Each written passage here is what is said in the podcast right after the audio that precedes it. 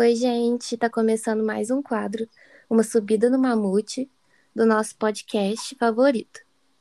O quadro Uma Subida no Mamute tem como objetivo proporcionar a interação entre os alunos enquanto a gente está ali, né, na fila do mamute, esperando, subindo para a UFLA. Eu sou a Petiana Maria Tereza e para me ajudar a falar sobre o filme de hoje, tem aqui mais três petianos comigo. Oi, gente, tudo bom? Eu sou a Alice Moreira. Oi, gente, eu sou a Ana Carolina. Sejam muito bem-vindos a mais um episódio. Olá, pessoal. Meu nome é Matheus Cruz e estou muito feliz de estar aqui gravando mais um episódio com vocês. Então vamos começar? Roda a vinheta.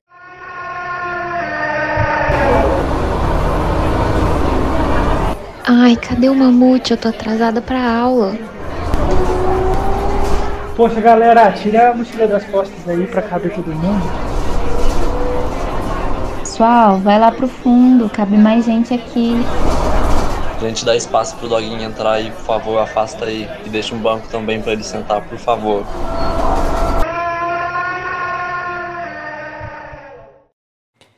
Bom, pessoal, a nossa indicação de hoje é o filme Paternidade. Vamos aproveitar, né, que estamos no mês de agosto, o mês, né, dos pais, né, que tem o Dia dos Pais. Então, espero que vocês gostem da nossa indicação. Para isso, a gente vai comentar um pouco aí sobre esse filme com vocês, sem spoilers. Ah, o filme acompanha, né, a história de um homem que descobre que vai ser pai e fica viúvo inesperadamente quando sua esposa morre no dia seguinte ao parto de sua filha. Então ele decide né? Ele toma essa decisão que vai criar a menina como pai solo, né? Um pai sozinho. E acredita que tem vocação e vai levar jeito para isso. Então, gente, agora falando sobre o elenco, é, a gente tem como personagem principal Kevin Hart, que faz o personagem Matt, que é o pai, né? Ele é muito conhecido por fazer bastante filmes de humor, de comédia, então foi um pouco diferente ver ele fazendo esse filme com um lado um pouco mais dramático, assim, né? O que vocês acharam, pessoal? Eu achei interessante, que nem você disse, né? Por sempre ver ele em filme de comédia, a gente não acha que ele vai conseguir levar essa carga dramática para o filme. Apesar do filme ter momentos de comédia também, que ele é um ator, assim, só de olhar para ele você já começa a rir, né? Mas eu achei que foi, foi uma boa escolha ele como pai, sim. Até porque o filme tem essa, né, esse conflito entre ele ter, ter ele ser engraçado, né, ter esse jeito, não sei se diria malandro, né, e tendo que lidar com essa responsabilidade de ser pai, né? Porque ser pai, se tornar pai é uma grande, digamos, a maior responsabilidade da vida né, de alguém. Sim, eu acho que ele foi uma ótima escolha trazer ele como personagem principal. Acho que ele consegue entregar bastante na, nas partes de drama, né? Inclusive, né, eu vi muitos comentários sobre críticas, né, sobre o filme, no qual o pessoal comenta, né, que chorou em determinadas partes. Então, é, eu acho que ele consegue trazer bem essa carga mais dramática para o filme. Inclusive, né, se, é, se o pessoal estiver tentando reconhecer ele de algum filme, talvez seja do Todo Mundo em Pânico 3, onde ele faz uma participação. Então, é outro filme, né, de comédia aí que ele participa. Então, mostra esse currículo mais voltado para comédia, não tanto assim para o drama, igual os meninos comentaram. Ele fez Jumanji também. O hum. filme em si é um filme de ação, mas ele é a comédia do filme, né? Bom, depois a gente tem a Débora Iorand, que é a Liz, é a mãe e a esposa falecida do Matt. A gente não tem muito contato com essa personagem, porque logo na primeira cena do filme a gente já se depara com o velório dela. A gente fica sabendo de mais características dela quando são passados flashbacks ao longo do filme e com comentários também da mãe dela, do Matt mesmo sobre a mulher, a ex-mulher dele. Bom, depois a gente tem a Devanda Wise, que a person... ela faz a personagem da Lizzie, que é uma amiga do Matt. Ela, coincidentemente, tem o mesmo nome que a falecida esposa dele. Porque traz todo esse conflito, né? Do momento lá no filme, eles têm uma certa dificuldade de chamar ela pelo nome. E em relação à atuação da atriz, eu gostei. Eu achei a forma dela bem despojada, o estilo dela, o cabelo, nossa, ela, ela usando o look dela, eu falei, nossa, ela é bem despojada e estilosa. Eu gostei. Achei ela linda. Ela é linda. É, depois a gente tem a Melody Hurd, que é a Mad, que ela é a filha do Matt e da Liz. Eu não sei vocês, mas eu me apaixonei por essa criança. É, as cenas que ela aparece, ela se entrega muito assim.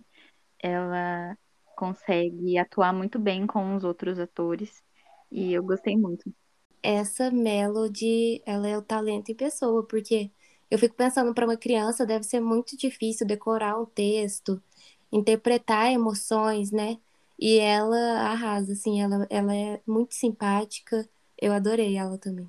E para quem gostou dela, né, quer ver ela em outras produções, ela atualmente a gente consegue acompanhar ela, né, através da série Ten, que é uma série original da Amazon Prime Video, é, que é uma série de terror, se eu não me engano, que eu já estava bem ansioso aí para assistir agora, né, que eu conheço uma pessoa do elenco. Se eu não me engano, a, a atriz que faz a mãe dela, né, falece no começo do filme, também faz parte dessa série. Então, já é um gostinho a mais, tanto para quem gostou da mãe, quem gostou da filha, de poder acompanhar lá na Amazon essa série de terror. Tenho certeza que ela também deve arrasar lá. Bom, depois a gente tem a Alfre Woodard, que é a Marianne, que é a avó materna da Mad. Sim, eu gostei muito da atuação dela, apesar de achar que ela tem pouco tempo de cena, sabe? Acho que é uma personagem que poderia ter mais tempo de cena. E eu acho que ela acaba também caindo um pouco no estereótipo de vó, assim, sabe? Protetora, até mesmo um pouco intrusa, dependendo da situação. E por gostar, eu gostei, né? Por gostar muito da atuação dela, eu fui procurar outros filmes, né? Outras coisas que ela participa. E eu vi que ela já participou do 12 anos de escravidão, né? Que é o filme lá de 2013. Ela tem um filme que ela é protagonista no, na, na Netflix, que chama Juanita, que é de 2019, que é um drama, então acho que deve ser bem bacana. E tem um filme também que chama Clemence, também é de 2019. Eu não consegui descobrir qual é a plataforma que ele está disponível, mas eu sei que ela né, teve uma boa atuação porque ela foi indicada ao BAFTA, né, de 2019. Então acredito que ela deve arrasar nessa nessa produção e ela também é a protagonista. É, é, essa atriz é muito boa porque você consegue sentir a dor dela e ao mesmo tempo você, sei lá, fica com um pouco de ranço dela. Então eu acho ela muito boa mesmo. Sim, ela conseguiu passar o que ela tá, por exemplo, o que uma mãe sentiria, né, se perdesse a, a filha, né, logo após o parto. Bom, e por fim, a gente tem o Lirel Howery, que faz o personagem do Jordan, e o Anthony Kerrigan, que faz o personagem do Oscar. Eles dois são os melhores amigos do Matt. Bom, esses dois, ao mesmo tempo que eu achei eles um pouco imaturos, é, eu também gostei de algumas cenas que eles convivem, assim, é, o, a vivência deles com o Matt, com a Mad, é, eles são bem amigos, assim, eu achei bem legal. Algumas cenas, mas algumas outras também me deixaram um pouco incomodada. Sim, eu acho que eles são muito imaturos, tanto é que parece que eles se dão melhor com a Mad do que com o Matt, assim, dá pra ver que a interação deles é são três crianças ali, né? Mas é muito bacana o jeito que eles apoiam o protagonista e, assim, ajudam ele quando ele precisa mesmo. Então, gente, e esse filme foi inspirado na vida real do Matt Loughlin. Ele contou essa história num livro chamado Dois Beijos para a Mad. E aí, o diretor Paul Waits adaptou para o cinema. Essa também não é aquela história é, de um homem bobão, mimado, que está só aprendendo como é ser pai, graças a Deus, né? Porque a gente já cansou desses filmes. Mas é simplesmente a história de um pai enfrentando os dilemas da paternidade mesmo.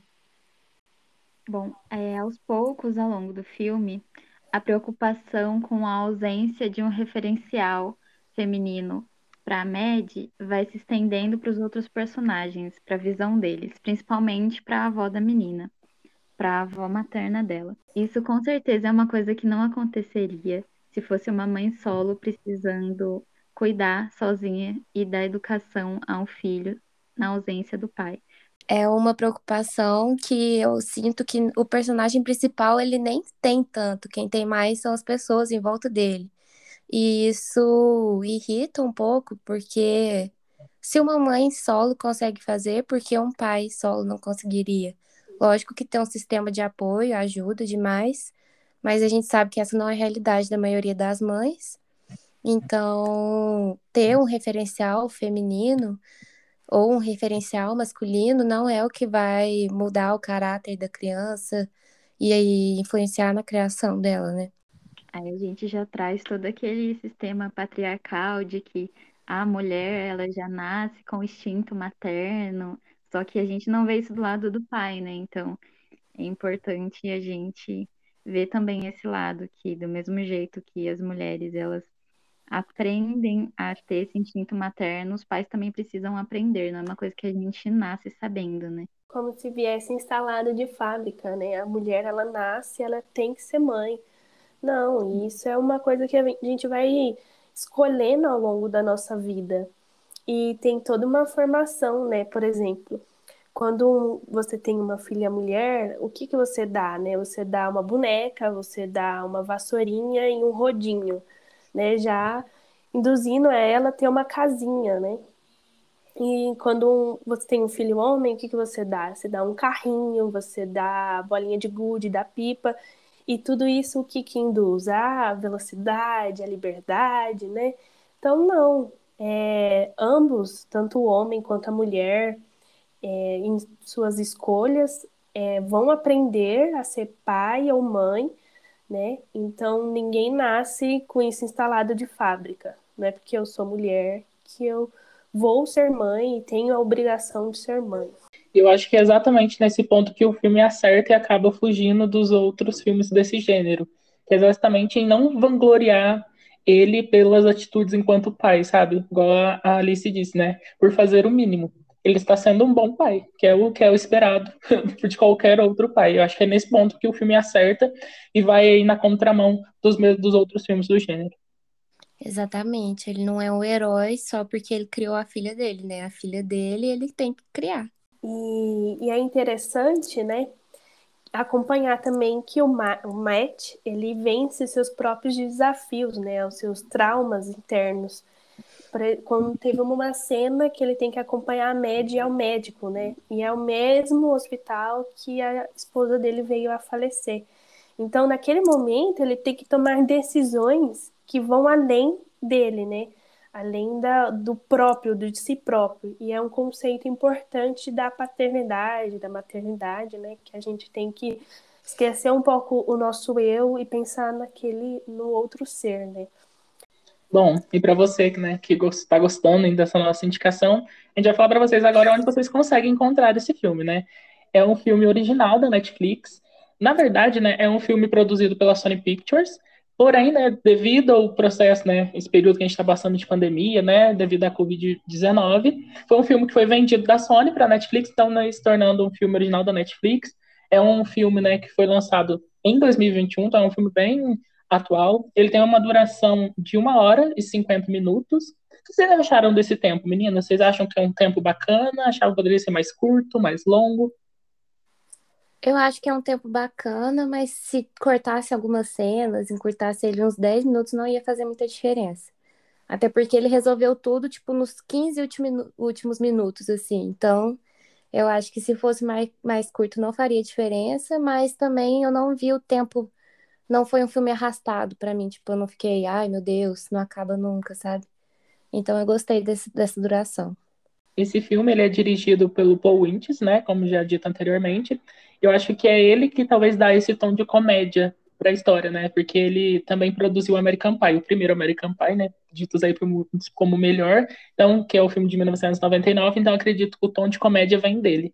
E o roteiro foi pela Dani Chives, o que acredito eu que seja daí onde que vem o drama do filme, porque ela também participou do filme Cidade dos Anjos de 1998, que tem mais essa carga dramática. E, e é um filme indicado aí, né? Tem uma indicação de 12 anos. Que é aquele filme assim, ah, tá todo mundo na sala, bora colocar um filme levinho, que você nem vai, nem vai ver o tempo passar, assim, assistindo. Vai dar umas risadas, mas se você pegar para assistir e fazer uma crítica do filme mesmo, tem muitos pontos que são é, possíveis de problematização, mas no geral é um filme bom.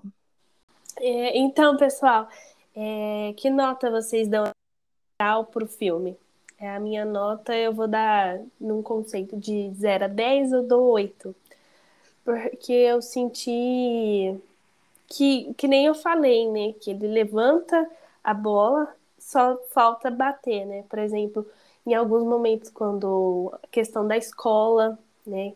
Que não é uma escolha dela, da filha, é uma escolha da mãe, ela tá lá, a questão de usar saia, né? Aquele momento que o pai tenta amarrar o cabelo também.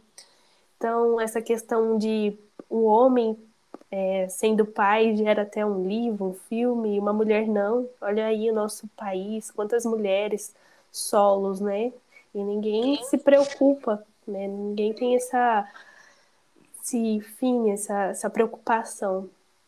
Então, eu daria oito por ser assim um filme de sessão da tarde que você tá querendo relaxar e você senta lá e assiste. Bom, é, a minha nota também é 8 de 10, porque é basicamente o que a Alice falou.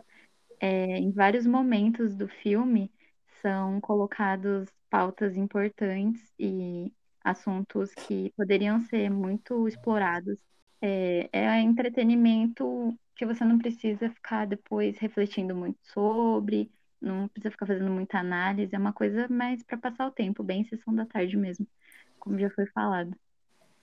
É, eu concordo com o que as meninas falaram. A minha nota também vai ser 8 de 10, né? Porque é um filme, no geral, bom, dá para se divertir, mas faltaram muitas coisas, faltaram discutir assuntos que estão no filme, que são assuntos sérios, mas não foram discutidos. Então, por isso, 8 de 10. Bom, pessoal, a minha nota é 7 de 10. É um filme que eu gostei bastante, é um filme bom. É, o que me chamou a atenção foi a comunicação entre pai e filha. Eu achei que foi muito bem trabalhado dentro do filme, sabe, o incentivo dele a ela ter a sua própria personalidade. Eu achei isso bem bacana. Outra coisa que me agradou bastante foi o fato do elenco ser majoritariamente negro e ter uma, uma condição financeira elevada, sabe? Isso não ser uma questão. Acho que isso traz uma representatividade muito grande dentro do filme. Outra coisa que me agradou bastante, acho que teve umas duas cenas que teve ali uma trilha sonora bem forte, sabe? Tipo assim, acompanhando a passagem de tempo dos personagens, que são trilhas sonoras que me agradaram muito. Uma delas até é uma trilha sonora de Todo Mundo Odeia o Chris, então eu gostei bastante, sabe? Me remeteu essa, essa memória da minha infância, eu achei, achei muito bacana. E a atuação da, da criança, eu acho, da menina, é sensacional. Então, essa é a minha nota. Então, pessoal, eu gostaria de agradecer é, a participação de vocês até aqui e pedir para vocês é, seguirem a gente, acompanharem a gente no nosso Instagram, que a gente sempre posta os nossos calendários, os próximos posts lá. Então, o nosso Instagram é petalimentosufla. Bom, gente, então se inscrevam também no nosso canal do YouTube, é Pet Engenharia de Alimentos UFLA. Lá a gente posta bastante coisa legal, tem várias capacitações que já foram feitas, tem alguns eventos também que a gente já fez, então tem bastante coisa interessante. Deem uma olhada lá depois. E para ouvir mais episódios como esse e de temas é, sobre engenharia de alimentos também, não se esqueçam de seguir a gente no Spotify é gratuito, é só pesquisar lá, Petcast Engenharia de Alimentos UFLA. É isso mesmo, pessoal. Espero que vocês tenham gostado do nosso episódio e a gente se vê aí no próximo. Tchau! Tchau!